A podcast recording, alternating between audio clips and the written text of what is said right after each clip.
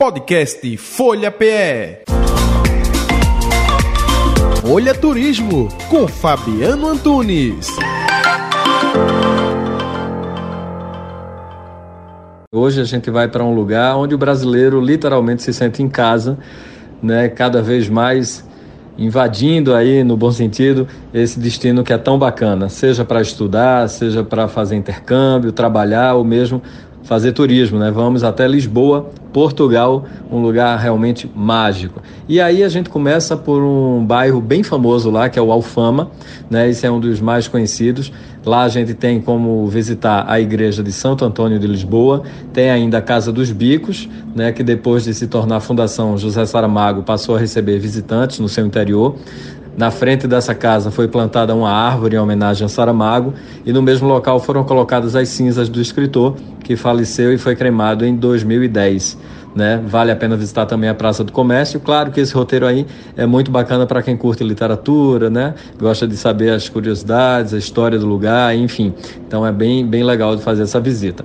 Tem a Rua do Ouro também, que é onde está localizado o elevador Santa Rusta. Né? Ele fica no final da Rua do Ouro, dá para o visitante subir, contemplar a cidade do alto e ainda dá para caminhar por um pontilhão que leva até as ruínas da Igreja do Carmo. É um passeio bem bacana por lá.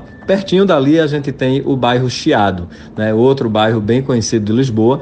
Na frente, é, junto ali do bairro Chiado, a gente tem um restaurante que é A Brasileira, né? e aí tem uma estátua do poeta Fernando Pessoa.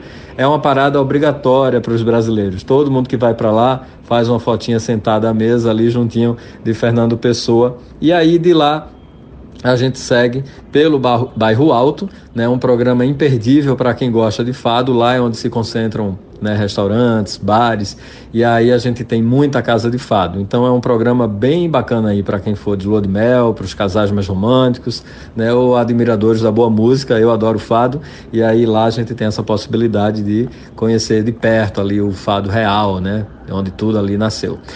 Torre de Belém e arredores. Pertinho da Praça da Figueira, que é um lugar bem bacana para se hospedar, a gente tem o charmoso bondinho, né, que é usado como transporte público. Ele sempre roda cheio de turista e dá para a gente fazer ali pelo menos um rolezinho de bondinho para poder ter essa experiência.